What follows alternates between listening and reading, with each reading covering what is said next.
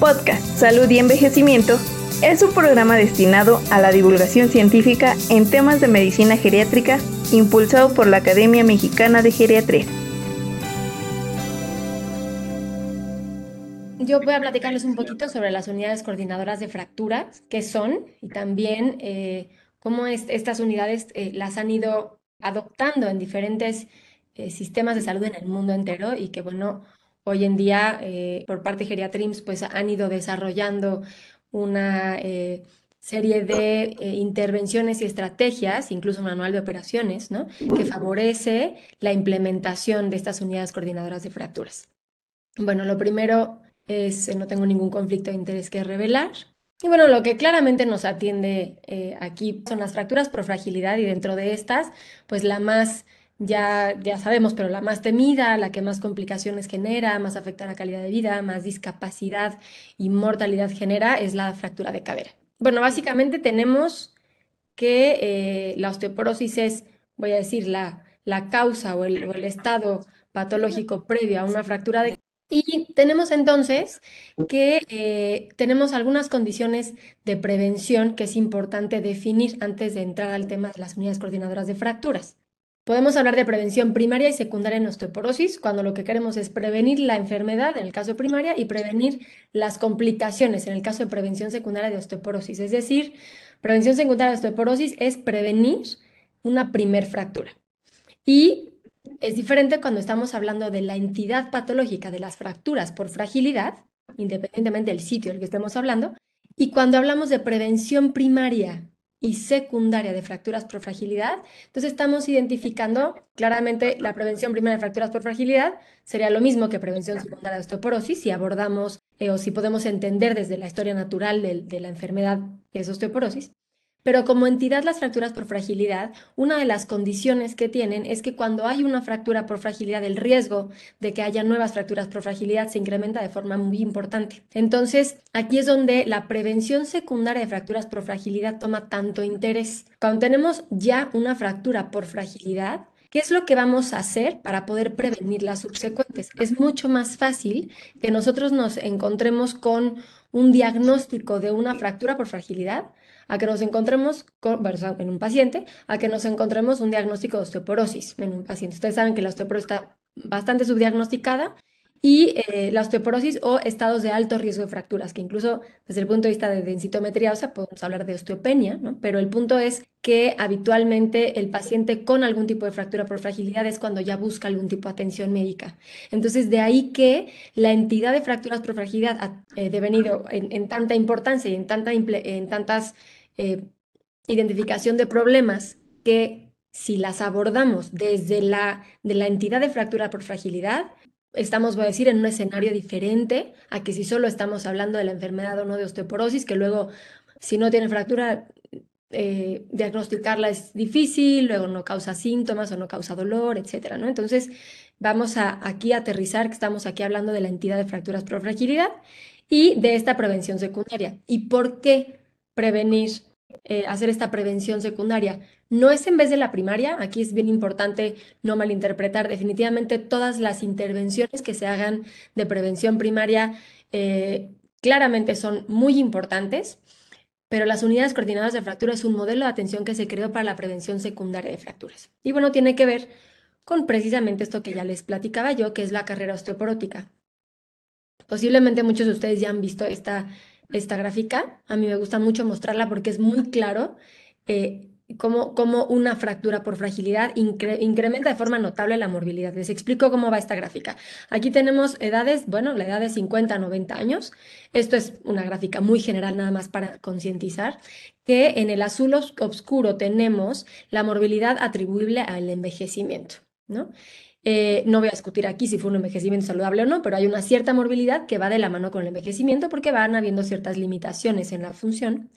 Y luego tenemos en azul más claro cómo hay estos picos de exceso de mortalidad de, perdón, de morbilidad, y en algunos casos de mortalidad también, pero asociados a o definidos por estos picos que son fracturas por fragilidad. Vean, veamos cómo antes de los 60 es eh, un pico importante en el cual, o sea, de edad, en el cual se presentan las fracturas de muñeca.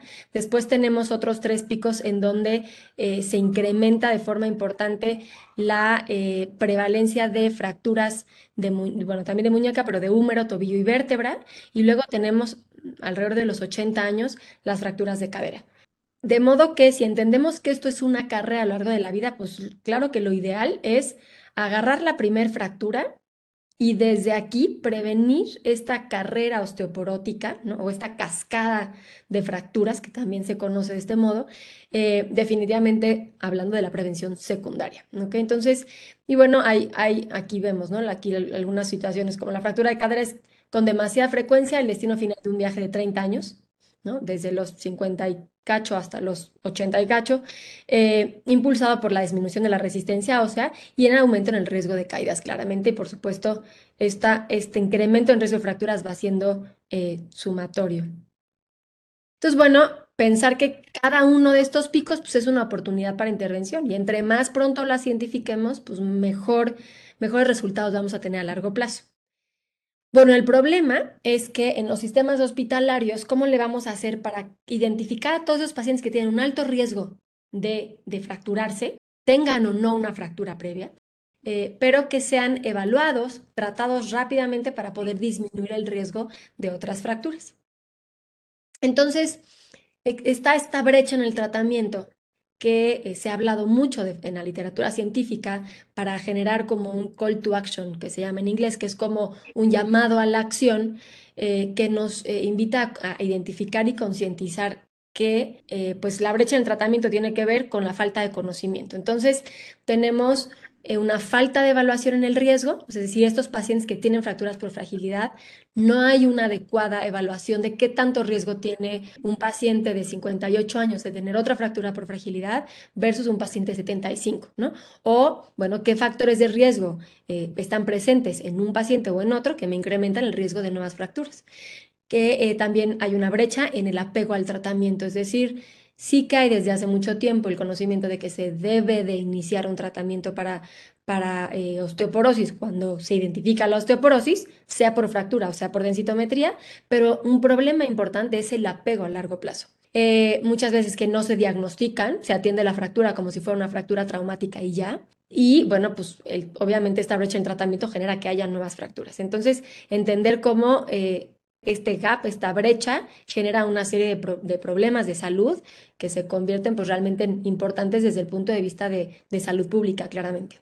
Entonces surgen, a lo largo de, las últimas, me voy a decir, más o menos dos décadas, ha habido una búsqueda importante, intensiva, de eh, identificar cuál es el modelo de atención que me permite hacer un programa amplio que abarque a la población, es decir, mucho más allá del tratamiento individualizado, que me permita eh, atender esta prevención, o sea, hacer prevención secundaria de fracturas por fragilidad.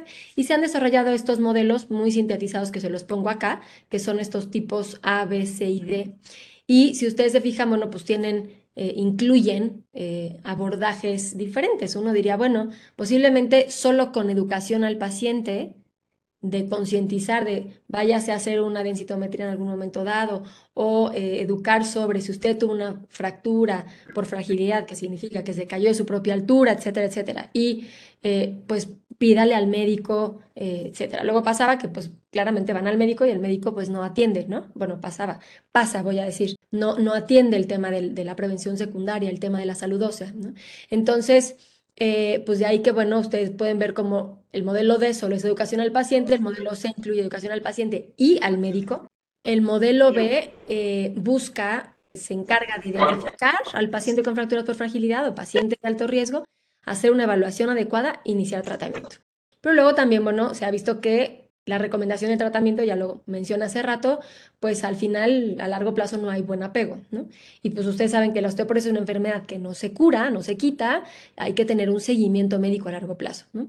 Eh, y bueno, finalmente los modelos tipo A, que son los más completos, identifican, evalúan, este, inician tratamiento y bueno, acá me faltó algo que es, eh, también tienen un seguimiento a largo plazo. El tema aquí importante es, eh, y, la búsqueda de este modelo de atención, pues es encontrar desde el punto de vista de salud pública algo que sí realmente tenga un impacto importante y que no, eh, voy a decir, que sea costo-beneficio también.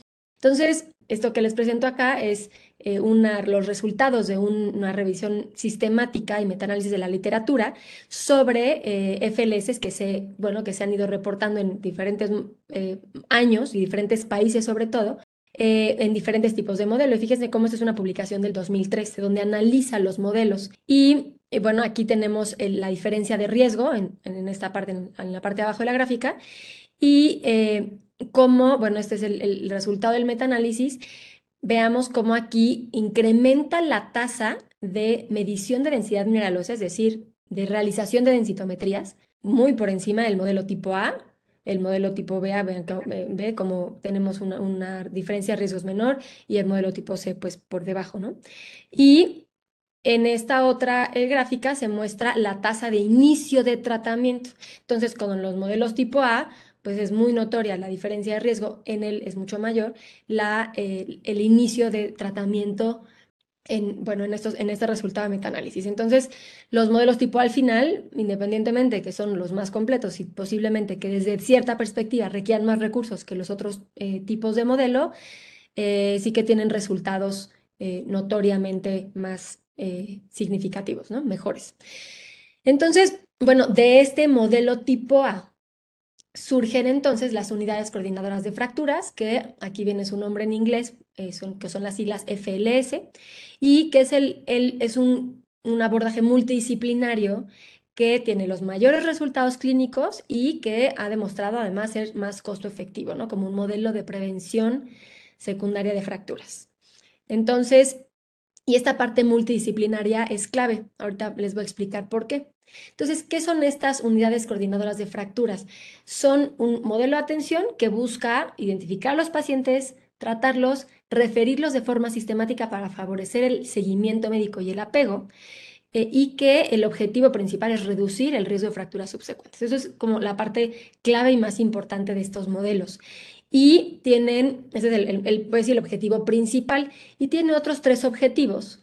Eh, más específicos, que es disminuir estas brechas de la atención que les comentaba. Disminuir la falta de atención para los pacientes con fracturas por fragilidad, mejorar la comunicación entre los proveedores de atención médica, es decir, pues voy a decirlo, aquí en México si se atienden los pacientes en un tercer nivel de atención o un segundo nivel de atención, bueno, pues mejorar la comunicación con el primer nivel de atención para el seguimiento de este tipo de condiciones, que claramente es una condición eh, crónica de salud y pues proporcionar una vía de atención clínica que sea integral y multidisciplinaria. Y bueno, en Geriatrims, eh, ustedes seguramente ya conocen cómo se han denominado a estas unidades, a este modelo de atención que eh, dentro de Geriatrims se, se plantean como las unidades funcionales multidisciplinarias de ortogeriatría. Entonces, este es el nombre que eh, adquieren estas unidades funcionales que buscan prevención secundaria de fracturas por fragilidad. Tiene cuatro puntos clave en los pasos, voy a decir, a seguir en el, eh, a lo largo de la implementación del modelo identificar fractura, evaluar de forma integral al paciente, evaluar riesgos, evaluar eh, posibilidades de, por ejemplo, una osteoporosis secundaria, ¿no? que esta fractura se deba a una condición patológica, entonces estamos hablando de una fractura por fragilidad, pero en una osteoporosis secundaria, que eso pues, se refiere a, digamos, tiene una vía de atención distinta, eh, el inicio de tratamiento como punto 3 y el seguimiento o monitoreo a largo plazo. Entonces, esta estructura en estos cuatro puntos, lo que es clave es que en cualquier institución, hospital, pequeña clínica de salud, incluso consultorio que se implemente, va a haber siempre un coordinador que va a ser el encargado de definir, junto con el equipo de trabajo, eh, bueno, de ir guiando y coordinar el funcionamiento de este modelo de atención. Lo primero es en qué lugar de mi centro de atención de salud puedo identificar mejor las fracturas. No necesariamente porque lleguen más, uno pensaría en urgencias, pero, posiblemente no sean en urgencias, sino ya que el paciente se interna para hospitalizarse, donde se, hay un mayor control o donde el personal de salud tiene un orden en el seguimiento de las situaciones, etcétera, ¿no? O tal vez uno dice no, incluso en urgencias, ¿no? Porque el paciente que llega eh, se define, no sé, una fractura radiodistal que no amerita tratamiento quirúrgico y se determina que va a requerir un tratamiento meramente conservador, entonces es un paciente que no entra a hospital. Entonces, tal vez urgencias pueda ser un mejor lugar. Esto depende de cada modelo, de, cada, de cada institución o centro de salud donde se implemente. Y algo que me detengo a explicar es que una de las bellezas de este modelo de atención es que está hecho para que se adapte de forma muy exitosa a cualquier condición. Entonces, yo donde como coordinador eh, o como equipo o binomio coordinador, que es en, el, en el IMSS, eh, ¿dónde voy a poder identificar estas fracturas? Bueno, pues yo decido, donde me sea más factible, donde me sea más funcional y donde yo realmente de forma eficaz pueda lograr esta identificación de fracturas. Entonces, bueno, ahí ese es el primer punto. Entonces, bueno, yo ya les decía, puede ser urgencias, puede ser consulta externa, puede ser ya en el paciente hospitalizado, eso lo, define eh, eh, el coordinador junto con el equipo que vaya a implementar el modelo. Luego, el, el coordinador, pues coordina, valga la redundancia, coordina que se implementen las evaluaciones de riesgo que se requieran. Es decir, si es evaluar riesgo de caídas, si es evaluar riesgo de, em, de fracturas en los próximos 10 años, puede ser a través del FRAX, que es una de las escalas más recomendadas para evaluación de riesgo de fracturas a 10 años. Si es eh, a través de realizar densitometrías óseas y eso me ayuda a la estimación del, más precisa del mismo FRAX, o eh, me permite utilizar alguna otra escala que a mí me sea funcional en mi institución para evaluar el riesgo, todo eso lo va el, coordinador va a evaluar que se efectúe esta, estas mediciones de riesgo. De ahí tenemos entonces, ya tenemos identificación, evaluación, luego tenemos intervención. La intervención puede ser, pues, voy a decir, tan amplia o tan puntual como se, se decida.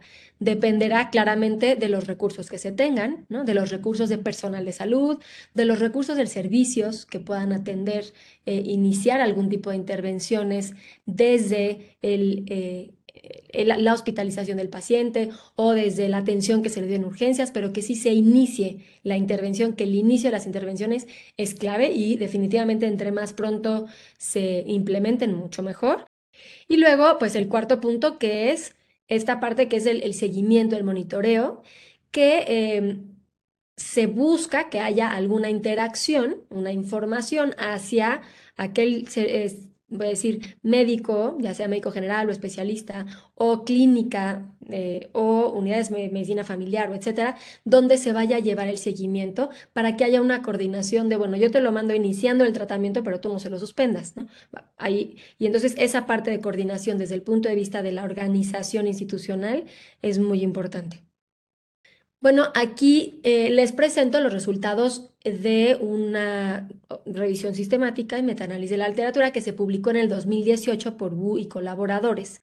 Y ellos lo que hicieron fue pues revisar también la literatura que había, ya estamos hablando de unos años después de lo que les presenté hace rato, y encuentran estos resultados bien importantes entre los efectos de una FLS, ya para 2018 ya había claramente muchos eh, países donde se estaban implementando estas unidades coordinadoras de fracturas y con resultados publicados que ustedes pueden encontrar en literatura, que no es objeto de hoy presentarles cada uno de estos estudios, pero que si se meten podrán encontrar resultados de, las experiencias de muchos de eh, los hospitales donde se implementaron estos modelos y entonces empiezan a ver resultados bien interesantes. Y estos son los resultados de comparar grupos de pacientes que se fueron atendidos dentro de este modelo de atención comparados con los que tenían una atención, voy a decir, eh, habitual de las fracturas de, cadera, de radio, etc. Entonces, lo que encuentran es que, bueno, claramente mejora muchos resultados generales, por ejemplo, incrementa, o sea, reportan aquí un incremento del 24% en la realización de densitometrías para medir densidad mineral ósea,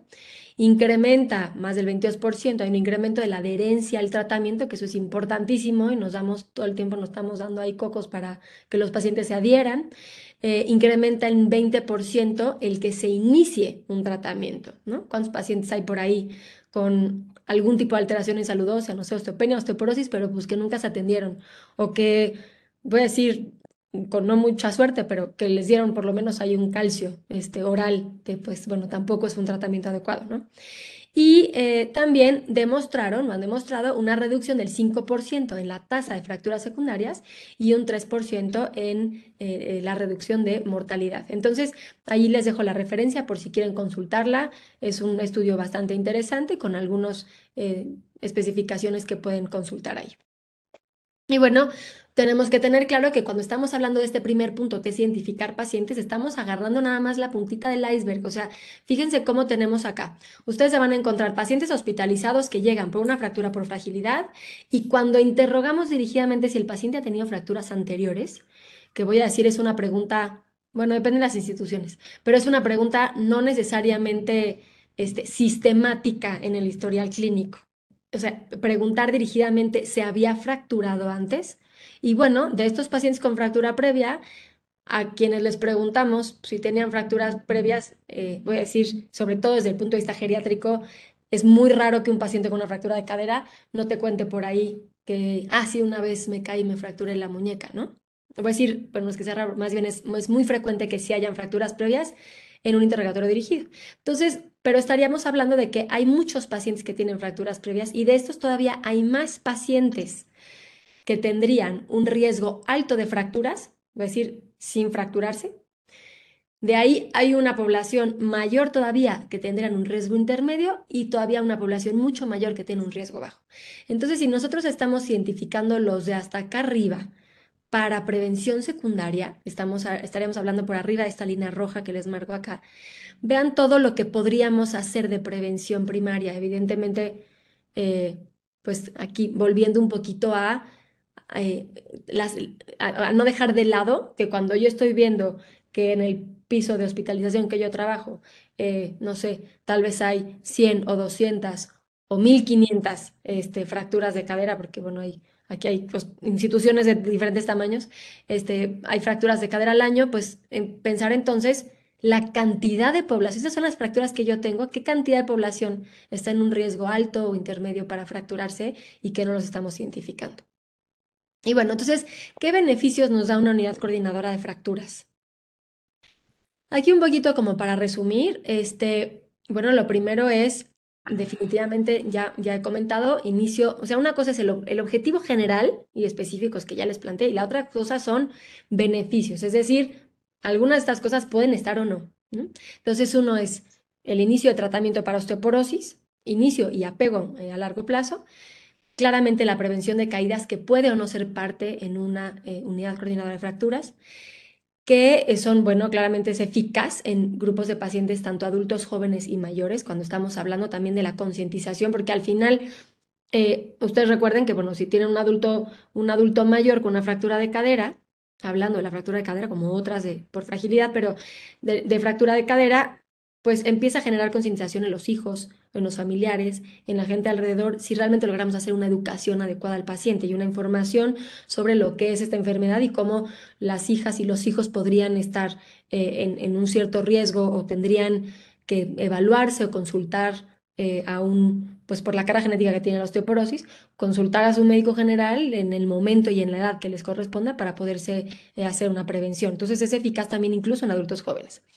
Eh, se han eh, reportado diferentes aumentos. Bueno, yo les presenté hace ratito una de las publicaciones. Aquí la doctora Cristina Kenson pues reporta aquí un aumento del 135% en pacientes que reciben tratamiento para osteoporosis cuando realmente se está indicado. Permite que casi el 100% de los pacientes con fracturas sean diagnosticados con osteoporosis de forma precisa. Disminuye la la eh, incidencia de fracturas evitables, mejora la calidad de vida, disminuye la disrupción del seguimiento eh, de un paciente en el sistema de salud y pues es costo efectivo. Entonces, y de todo esto hay mucha, eh, mucha evidencia científica que podrán encontrar. Desde hace ya muchos años, podemos ver acá este del 2011, que hacen precisamente una prevención de fractura secundaria en, el, en California del Sur y eh, en, este, en esta corte, que es Kaiser Permanente, donde se han hecho muchos estudios sobre eh, la implementación de este modelo de atención, con resultados bien interesantes que también nos pueden consultar, del 2011 y posteriores, claramente. ¿no? Mejora las tasas de identificación de fracturas, promueve la evaluación del riesgo de fractura a través de densidad mineral ósea y FRAX, principalmente, u otra que se pueda, que tal vez algunos grupos utilicen otros, otras evaluaciones de riesgo, promueve el inicio de tratamiento y adherencia y disminuye la tasa de fracturas subsecuentes. Bueno, no quiero ser demasiado repetitiva, pero bueno, publicaciones hay un montón sobre la implementación de este, nuestros modelos de prevención de fracturas, como buscando que esa primer fractura que se identifique sea la última fractura, ¿no? Prevenir las subsecuentes. Ah, bueno, y algo que les quería decir acá, ya me acordé porque puse esta, es comentarles que el coordinador no tiene que ser, eh, a ver, en cada institución se implementa de forma distinta. Eh, en Geriatrims es muy interesante este planteamiento de un binomio. Es, puedo decir, es una adaptación única desde el punto de vista del modelo de FLS, que se implemente que el coordinador sea un binomio. Y es bien interesante, y, y el binomio en este caso es el geriatra y el ortopedista, ¿no? Pero también hay muchos eh, países y modelos donde los servicios de enfermería llevan un control de las enfermedades, incluso en primer nivel de atención de enfermedades crónicas, y esto eh, ha hecho que, y ustedes se podrán encontrar en la literatura, que muchos de los modelos de atención de unidades coordinadas de fracturas están coordinadas por una enfermera capacitada, o por un personal de salud de otras condiciones que no necesariamente sea médico, eh, que lleve la coordinación y bueno, también se ha reportado sobre calidad de vida un aumento bien, o sea, significativo, no importante, cuando el tiempo, eh, o sea, cuando el tiempo entre la fractura índice y la, la unidad coordinadora de fracturas, es decir, que se atiende, fue más corto, ¿no? Es decir, que la atención de la FLS, la atención que el paciente se identifique y entre al modelo, sea lo más pronto posible. Y hay, bueno, cinco factores descritos aquí en esta publicación reciente que se han asociado negativamente a la calidad de vida. Uno es, definitivamente, una vez que iniciaste con una, una tensión en este modelo de atención, pues presentar una fractura, que tampoco es raro que suceda por varios factores de riesgo involucrados. Una fractura vertebral prevalente, ya sea grado 2 o grado 3, que el paciente utilice andadera, que haya algún, eh, bueno, antecedentes de caídas previas y que, anda, que exista un índice de masa corporal elevado. Entonces, estos son cinco factores que se asociaron negativamente con la calidad de vida y en este estudio acá pueden ver eh, algunos precisamente, bueno, el estudio más amplio, pero que aterrizan estos cinco factores, ¿no? Y eso es un seguimiento que se hizo a tres años. Entonces, bueno, todo esto que les platico, eh, pues la primera pregunta es por dónde empezar, ¿no? Lo primero y que les platico aquí es integrar el equipo multidisciplinario que va a ser el coordinador. Muy importante acá que haya interés y disposición porque eso nos, eh, nos implica y nos obliga a implementar una ruta del paciente. Entonces, vean, vean cómo esto eh, ustedes lo pueden encontrar en, su manual. Y eh, en este manual plantea, o sea, aterriza este, estos modelos de atención a estructuras que son parte del sistema del IMSS. Eso es bien interesante. Entonces, y además que está sistematizado y estandarizado de una forma que facilita muchísimo la implementación de este modelo. Entonces, vean cómo el coordinador es el cirujano ortopedista, el médico geriatra, que en este caso es un binomio, y que tienen de forma, de forma conjunta, tienen que establecer las relaciones y las vías de comunicación con el paciente, con trabajo social, con nutrición, con rehabilitación, con enfermera geriatra, con anestesiología, con urgencias y etcétera, dependiendo de las condiciones de cada centro. Cuando hay, hay y cuando no hay, no hay. Eso es bien importante, se adapta, ¿ok? Entonces, bueno, ahí tenemos el binomio coordinador, médicos especialistas que participan también, médicos de rehabilitación, el radiólogo, ojo aquí, ¿por qué los radiólogos? Eh, yo alguna vez conocí un radiólogo, creo que era de Lituania, que tenía que él implementó una unidad coordinada de fracturas. Él dijo, yo voy a implementar, estudió el modelo y lo, ¿por qué? Porque él tiene un sitio para identificar fracturas por fragilidad. Y si hablamos de fracturas por fragilidad vertebrales, pues bueno, él muchas veces pasan desapercibidas y él lo que empezó a hacer fue identificar todas las radiografías de columna, dorsal, lumbar, donde habían estas fracturas que se encontraban muchas veces como hallazgos, y entonces empezó a hacer un reporte, y eso fue llamando la atención de todos los diferentes servicios de ese hospital, eh, y poco a poquito le fue permitiendo establecer una atención multidisciplinaria, pero inició solamente por identificar, ¿no? Entonces, pues él inicia solo ahí y en muchos centros de, donde hay unidades coordinadas de fracturas, eh, el radiólogo tiene, voy a decir, un papel importantísimo para activamente y con ese interés buscar, aunque la radiografía se haya pedido por otra, con otro objetivo, buscar acuñamientos vertebrales por fragilidad, ¿no? Bueno, la enfermera especialista, personal de fisioterapia, personal de nutrición. Y ojo, yo aquí, médicos epidemiólogos, es importante antes de decir, híjole, parece que van a necesitar un montón de personal para aplicar esto, creo que lo, que es clave es entender cómo, por ahí el ejemplo que les puse el, del radiólogo, por ahí va un poco el objetivo, y es identificar cómo en realidad con el puro binomio o posiblemente con uno o dos eh, personal de salud que tengan ese interés y esa disposición, se puede eh, eh, iniciar e implementar esta, esta estructura. Entonces, este modelo de atención. Y bueno, muchas veces también el cuidador primario, si está enterado de lo que tiene que hacer y lo que le toca, se vuelve también como, el, voy a decir, el coordinador de que su paciente pase por todos estos pasos, ¿no? Y bueno, incluso hay algunos muy pocos lugares donde existen servicios de prevención de caídas, pero muchos de los servicios de prevención de caídas, eh, bueno, hay reportes de, experiencias de algunas unidades coordinadas de fractura donde dicen, bueno, nosotros no teníamos un servicio de prevención de caídas, pero resultó que a partir de implementar este modelo de atención, pues terminamos con una enfermera que estaba interesada y un médico rehabilitador y un que terminaron este, pues, desarrollando este servicio de prevención de caídas, ¿no? generándolo. Y bueno, claramente el médico de atención primaria, que es parte importante del, del seguimiento médico. Bien. Entonces, bueno, lo primero para diseñar este modelo es, voy a decir, aunque este modelo ya esté en sus manuales, eh, así ahora sí que partidito y en la boca, así, se los pusieron ya para implementarlos. Claro que el coordinador tiene la responsabilidad de implementarlo en su centro de salud o en su hospital. Y entonces de ahí hay que diseñar un poco el, modelo adaptado a estas condiciones. Y entonces hay que diseñar las metas y los objetivos.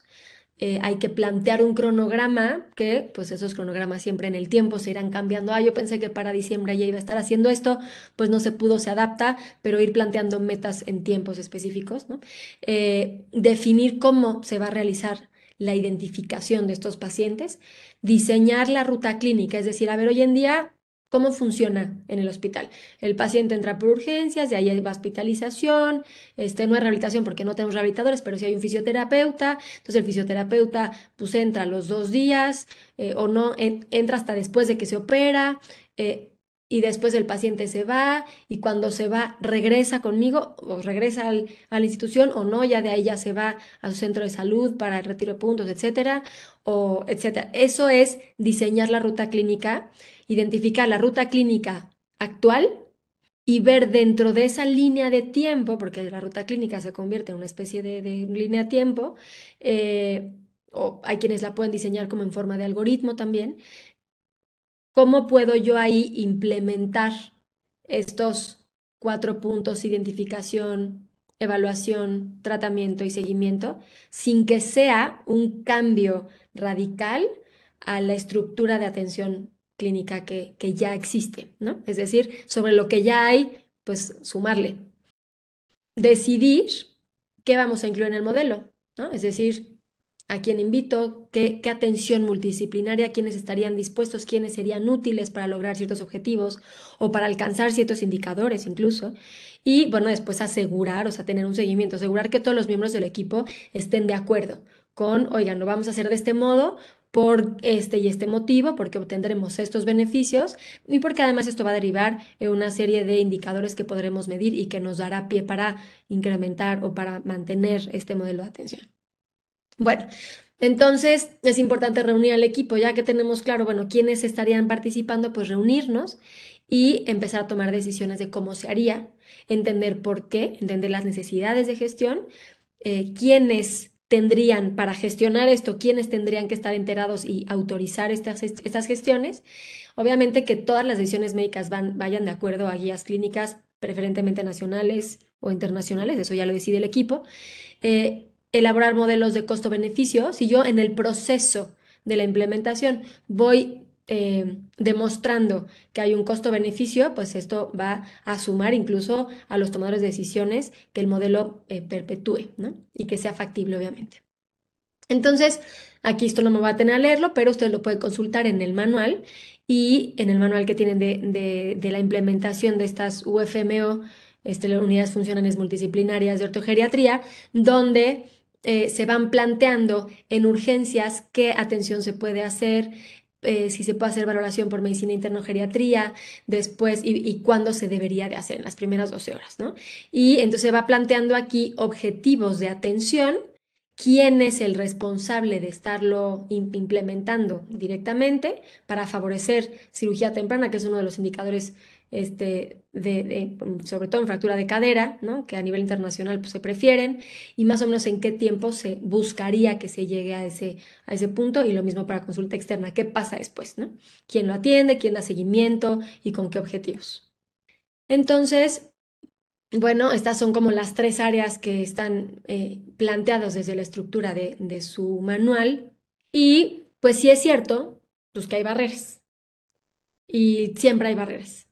Entonces yo creo que es importante identificarlas. Yo aquí los invito a que puedan consultar también esta bibliografía de hace un par de años, donde entre diferentes centros de atención fuimos que ya estábamos implementando eh, unidades coordinadoras de fracturas, fuimos eh, planteando cuáles eran estas barreras para poder implementar, que no es nada sencillo, y que, bueno, unas que tienen que ver con la conciencia entre médicos, pacientes, de esta prevención secundaria, eh, identificar adecuadamente quién participa, quiénes no participan. Luego hay ciertos especialistas que no voy a decir de qué área, pero que dicen, no, esto no es importante, ¿no? O, este, pues no, bueno, no sé, no, o no es importante en este momento, será importante después, pero no ahorita. Entonces, eh, también sobre los pacientes, ¿no? Hay falta de una voz activa de sociedades de pacientes, que haya una adherencia terapéutica, por supuesto, el acceso a los medicamentos, el que puedan estar asistiendo a las diferentes fases de, de la ruta clínica que yo diseñé, incluso como pacientes en consulta externa, ¿no? Y, bueno, la falta de integración de los servicios involucrados. O sea, la, parte de, de, atención multidisciplinaria eh, es clave en la estructura organizacional, ¿no? Bueno, claramente hay muchos retos en el sistema de salud, también políticas de salud que no favorecen este tipo de, de atenciones y bueno, hubo por ahí también claro, esto lo publicamos en el 2021, pues muchísimas barreras asociadas a la pandemia, ¿no? Que fueron haciendo que los hospitales cambiaran de estructura o que el acceso, bueno, y que el, acceso de los pacientes a los servicios de salud, pues también cambiara de forma importante. El sistema de salud en México, pues es una, puede ser que sea una barrera, no sabía si decirlo o no, pero, pero hasta cierto punto, desde la perspectiva de hablar de barreras de FLS, pues sí es una barrera si lo comparamos contra otros sistemas de salud de otros países, porque en el IMSS, eh, bueno, el IMSS tiene una cantidad de población muy importante, eh, pero voy a decir, en el IMSS hay una estructura muy grande y muy amplia. Pero en el país tenemos una gran población que está atendida por el Seguro Social, pero otro pedacito que está por ISTE y otro pedacito que está por Pemex y otro. Y bueno, ustedes saben que luego hay muchos pacientes que tienen un, que se atienden en más de un lugar, ¿no? Porque tienen diferentes sistemas de salud y entonces luego mezclan y eso, y el no tener una especie de expediente único y no tener un historial y el paciente pues nada más te dice una parte de la historia y la otra parte se la dijo al otro sistema de salud. Eso hace que en México en particular eh, y en otros países también sucede, cuando está tan fraccionado el sistema de salud, pues eso se convierte también en una barrera importante. Entonces, bueno, aquí hay como porcentajes de la población atendidas por diferentes partes del sistema de salud, que esto lo que básicamente nos, nos aterriza o nos aterrizó en ese momento fue que en la identificación de durante la pandemia de COVID, pues luego empezamos a, algunos hospitales empezaron a hacer listas virtuales en salas de ortopedia para la identificación de pacientes. La evaluación, pues claramente disminuyó el número de, densitometrías óseas, menos estudios de laboratorio, menos evaluación en general. En el tratamiento, pues bueno, eh, iniciaban en hospitalización, pero pues ya después que el paciente pudiera venir a, sobre todo los inyectables, para administrarlos, pues tal vez no podían venir a los seis meses o al año, entonces, bueno, eso se complicó bastante y también el seguimiento, pues muchos eh, hospitales buscaron las opciones de telemedicina y eh, para el seguimiento de estos pacientes, pues algunos exitosos y otros no, pero también fueron retos importantes, ¿no? Y dentro de todo eso, pues importante, yo les comentaba ya, medir el impacto de los cambios en el proceso, ¿no? Medir resultados clínicos, identificar eh, indicadores que sean útiles. Ustedes tienen esta gran ventaja. Voy decir que los tomadores de decisiones, pues ya tomaron decisiones, ¿no? Entonces, eh, ya tienen un manual de operación y contar con ese eh, respaldo institucional se vuelve envidiable. Entonces, en nosotros, por ejemplo, en Secretaría de Salud, pues habitualmente, como la necesidad empieza desde un problema clínico, pues habitualmente de ahí para llegar a los tomadores de decisiones, pues eh, voy a decir, cada institución tendrá sus, sus procesos, pero eh, esa es una gran ventaja que, que, en, el IMSS, en el Seguro Social, ya esté implementándose este modelo desde, eh, desde el nivel directivo hacia abajo, ¿no? Entonces, bueno, con todas estas, estas eh, barreras y, algunas de las fortalezas que les platiqué, ¿cuál es el secreto? Bueno, siempre tener un, lo que se llama como un champion, que en realidad es el coordinador local, que inicie el proceso, que supervise la implementación, que, este, que sea una, una, que esté sistematizado, ¿no? La identificación de los pacientes. Eh, encontrarlos en múltiples entornos, eso es importante, no nada más decirme, ay, bueno, me voy a quedar con los que llegan al servicio de trauma, ¿no? Pues, ¿qué otros lugares, no? Y eso, es eh, preguntarse otros sitios para identificar pacientes con fracturas por fragilidad es parte de uno de los secretos bien interesantes. Eh, el personal debe ser constante, ¿no? Si esto nada más dura seis meses o un año, pues no sirve nada. Eh, y elegir el momento adecuado para iniciar el tratamiento, que realmente es un momento factible. Uno dice, ah, pues que lo operen y luego, luego le aplican la, la primera dosis de algunos de los medicamentos para osteoporosis. Bueno, pero ¿y qué pasa con el resto del tratamiento? O sea, una cosa es el tratamiento farmacológico y luego está toda esa otra parte del no farmacológico que no debemos dejar de lado. La parte del financiamiento es importantísimo que sea parte de la atención de la institución, que no sea como algo que uno tiene que hacer en su tiempo extra, porque pues, nadie tiene tiempo extra y eso es, clave que sí esté financiado este modelo de atención. Los pagadores deben ser el principal motivador, es decir, buscar la forma en la cual dentro de mi jornada esté incluida este tipo de atención y eh, que la coordinación, que haya una adecuada coordinación para el seguimiento, ¿no? Porque si yo le meto un montón de esfuerzo cuando si yo eh, soy el caso de un médico que está en la hospitalización, se identifica al paciente sin tratamiento y luego lo mandas a un lugar, a un seguimiento, no sé, primero en atención, y ahí no le hace nada, pues entonces pues, no, no sirve de nada, ¿no? O sea, de nada sirvió todo el esfuerzo que hizo la institución si no se hace un seguimiento de, de implementar estas medidas. Si no, el paciente regresa en un año con nuevas fracturas, ¿no? Entonces, bueno, áreas de oportunidad, pues la evaluación del riesgo de nuevas fracturas, o sea, evaluación de riesgo es un área bien interesante de oportunidad. ¿De qué otras formas podemos evaluar el riesgo? Eh, programas de prevención de caídas.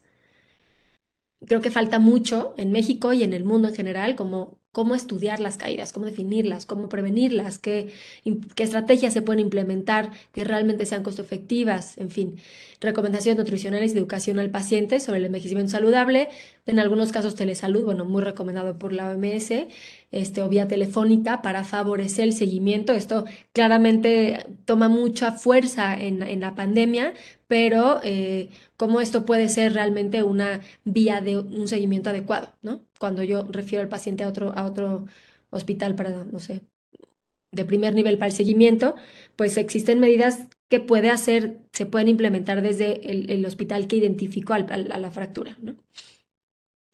Y bueno, em, yo aquí, todo esto está importantemente, va de la mano con una atención geriátrica integral, ¿no? Es decir, buscar recuperar la capacidad funcional y la independencia de los pacientes, eso es importantísimo. Bueno, y por último, pues nada más recordar que para establecer metas en el manejo integral, pues tenemos que estar todos en la misma línea, ¿no? Los que estén participando en este grupo de trabajo, a veces está solo es el médico y el paciente, ¿no? A veces son un montón de eh, personal de salud de diferentes áreas y el chiste, pues definitivamente para que esto tenga sentido, es que todos estemos hacia, eh, mirando hacia el mismo lugar, porque si no, esto no funciona. Y bueno, esta brecha significativa que ya comenté afecta a los pacientes con fracturas por fragilidad claramente. Las unidades coordinadoras de fracturas son una opción con buenos resultados ya demostrados y eh, que puede adaptarse a los recursos disponibles en cada institución, que eso es algo muy favorecedor para, para, el, para este modelo de atención. Y el desafío es cambiar la conversación de todo el equipo médico. Si el, enfoque previo era curar la fractura y reducir complicaciones, ahora el nuevo enfoque es, pues más bien, eh, identificar las fracturas por fragilidad y, y la discapacidad que pueden generar que se puede repetir, pero que se puede prevenir y que los tenemos que hacer de forma multidisciplinaria. Entonces, los dejo con eso. Muchas gracias por su atención. Perfecto, doctora. Muchísimas gracias por su presentación. Muchas gracias por todo. Podcast Salud y Envejecimiento es un programa destinado a la divulgación científica en temas de medicina geriátrica impulsado por la Academia Mexicana de Geriatría.